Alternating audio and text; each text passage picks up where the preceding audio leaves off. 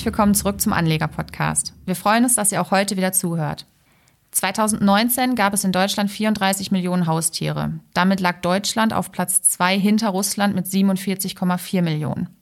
Und ganz vorne mit dabei sind natürlich Hunde und Katzen. Und die wollen auch versorgt werden. Und über die tierischen Anlagemöglichkeiten spreche ich heute mit meiner Redaktionskollegin Katharina. Hallo Katharina. Hallo Janine. Alleine in Deutschland ist der Umsatz mit Heimtierbedarf nach Angaben des Zentralverbands Zoologischer Fachbetriebe von 2006 bis 2019 auf 4,33 Milliarden Euro gestiegen und das nur im stationären Handel. Ja, genau. Wenn man dann nochmal den, den Online-Bereich dazu rechnet, dann kommen für 2019 nochmal knapp 705 Millionen Euro dazu. Und je nachdem, welche Statistik du dir anguckst, welchen Verband du dir anguckst und je nachdem, wer, was damit alles mit einberechnet wird, gehen einige sogar von bis zu 11 Milliarden Euro Umsatz im Jahr aus. Und man muss sagen, wir reden hier von 2019. Da ist 2020 das Jahr noch nicht einmal angeguckt worden. Und gerade wenn du 2020 ansprichst mit der Corona-Krise, Haustiere sind ja oft auch ein Bezugspunkt oder eine emotionale Stütze und da dürfte dann die Nachfrage nach Haustieren wahrscheinlich auch ziemlich angestiegen sein. Ja, also wir alle haben, glaube ich, die äh, Bilder der letzten Monate gesehen auf Twitter, Facebook, Instagram, was weiß ich, von äh, Tierheimen, die in den USA oder weltweit zum Teil komplett leer waren. Das hatten wir noch nie. Und auch hier in Deutschland ist die Anfrage nach Bezugszeiten, Betreuungszeiten, äh, Adoptionsanfragen für, für Haustiere wahnsinnig angestiegen. Ja, und gerade auch die Ausgangsbeschränkungen werden wahrscheinlich auch dazu beigetragen haben, dass man sich dann doch nochmal überlegt, ob man nicht vielleicht, ob man jetzt alleine spazieren geht oder vielleicht auch mit einem Hund, wäre ja dann doch vielleicht schöner. Und ähm, also ist die Nachfrage doch deutlich, deutlich gestiegen und wenn man jetzt an Heimtier denkt oder Haustiere denkt, ist das Erste, was einem wahrscheinlich einfällt, sind so die, ja, ich sag mal, Futtermittelhersteller. Genau, oder die, die äh, Heimtierbedarfshändler. Ich glaube, einer der bekanntesten hier in Deutschland ist für uns Zooplus, einer der größten Online-Händler äh, auch Europas für, für Heimtierbedarf. Wenn man sich da die Zahlen mal anguckt, allein zwischen äh, Januar und Juli, Anfang Juli, haben die ihre äh, Umsätze um knapp 80 Prozent steigern können. Und wenn wir jetzt mal vom deutschen Markt weggehen und in den nordamerikanischen Markt blicken, was ja auch einer der größten weltweit ist, und da mal beispielhaft Freshpet nehmen. Freshpet ist so ein bisschen das Pendant sozusagen zu Zoo Plus, ähm, haben aber auch ein bisschen stationären Handel. Die haben auch nochmal um 51 Prozent ihre Absätze angehoben oder anheben können. Also auch ungeahnte Zahlen bislang. Was natürlich dann auch ziemlich mehr Nachfrage erfahren haben dürfte, sind natürlich dann auch die Diagnostikunternehmen vielleicht auch mal so, wenn man jetzt mal so an ein krankes Tier denkt beispielsweise. Klar, äh, mit Sicherheit. Wenn ich mir schon ein Haustier zulege oder wenn ich mich mit meinem Haustier mehr beschäftige, klar, ähm, gucke ich dann auch auf entsprechende Krankheiten oder sonst irgendwas. Auch da ist einer der bekanntesten IDEX. Ich meine, das dürfte für die meisten kein, kein Begriff sein, aber wenn ich mich mal bei meinem äh, Haus- und Hoftierarzt in Anführungszeichen umgucke, da sind die meisten Geräte und Diagnostikzubehörteile von IDEX. Und kommen auch wieder aus den USA. Auch wieder aus den USA, genau. Mhm.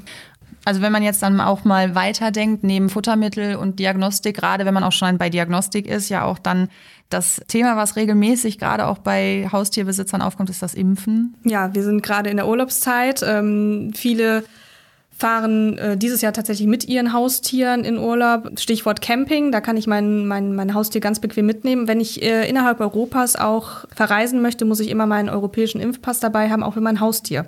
Mhm. Im schlimmsten Fall muss ich mein Haustier sonst in Quarantäne geben, tatsächlich. Und auch bei Hunden, Katzen, Mäusen, Echsen, was weiß ich, was man so als Haustier hat, ist auch eine regelmäßige Impfung Pflicht, jedes Jahr. Da haben sich auch amerikanische Hersteller äh, definitiv hervorgetan, wie zum Beispiel PetIQ oder äh, Zoetis. Die machen aber nicht nur Impfstoffe, sondern auch Arzneimittel dann, dann generell. Aber auch da es ist etwas Regelmäßiges, was du jedes Jahr machen musst, was dementsprechend dann auch Geld kostet und was dementsprechend dann auch die Margen jedes Jahr bringt. Und wenn wir jetzt nochmal, jetzt haben wir in, in, Deutschland geguckt und in den USA geguckt, und wenn wir jetzt nochmal ein Stückchen weiter über den Tellerrand hinaus gucken, Stichwort Asien. Der asiatische Markt ist eigentlich traditionell kein Haustiermarkt an sich. Das hat sich aber in den letzten zehn Jahren tatsächlich gewandelt. Das hat einmal mit dem höheren Lebensstandard auch zu tun. Die Leute können sich eine größere Wohnung leisten, ein, ein, ein Auto, irgendwelche anderen Sachen. Und dann ein Haustier ist auch im asiatischen Markt Luxus. Mhm. War immer ein Luxusprodukt. Mittlerweile gehört es auch mehr zur Regel. Hunde, Katzen sind da genau wie hier in Westeuropa wahnsinnig beliebt.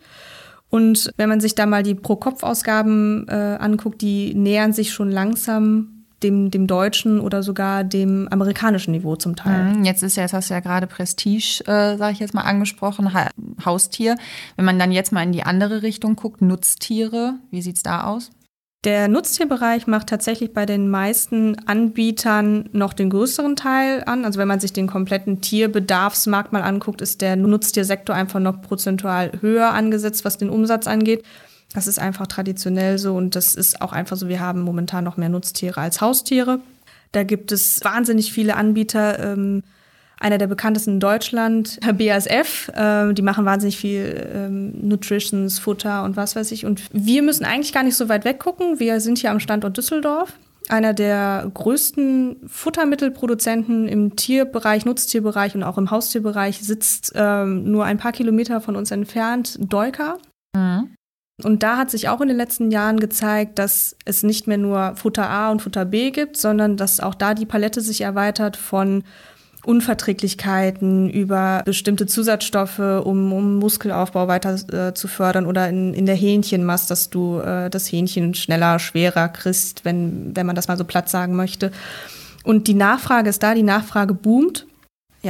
Ja, und dadurch, dass ja sowohl Nutztier als auch Haustiere immer mehr ähm, Bedeutung finden, wird ja dann auch der Diagnostikbereich immer größer. Genau. Weil man ja dann auch äh, aus der Humanmedizin leider nicht unbedingt jede Diagnose eins zu eins übernehmen kann und auch die ja, Möglichkeiten, eine Diagnose zu stellen, ja auch nicht unbedingt eins zu eins übertragbar sind.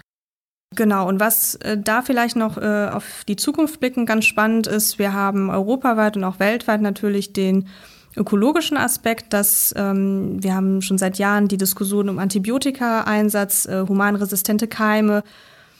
Ähm, da haben sich auch einige Hersteller mittlerweile auf die Fahne geschrieben, vom Antibiotika-Einsatz wegzugehen und da auch äh, eigene Forschungsprojekte entwickelt, um da Alternativen auch zu ja, auch decken. Gerade dann das Biofleisch, was da jetzt so langsam im Kommen ist. Genau. Wo ja dann auch viel mehr drauf geachtet wird. Ja, dann danke ich dir an dieser Stelle für das Gespräch. Ja, ich habe zu danken. Und wir hoffen, wir konnten euch den vielseitigen und doch vielleicht auch auf den ersten Blick erstmal nur sehr kleinen Markt, aber doch deutlich größeren Bereich näher bringen. Und äh, wir verabschieden uns an dieser Stelle von euch, liebe Hörer, und hoffen, ihr seid das nächste Mal wieder dabei, wenn wir über die Chancen des DAX, Europa und die USA sprechen. Also seid gespannt, abonniert unseren Podcast, damit ihr auch ja nichts verpasst und äh, bis zum nächsten Mal und bleibt gesund. Tschüss.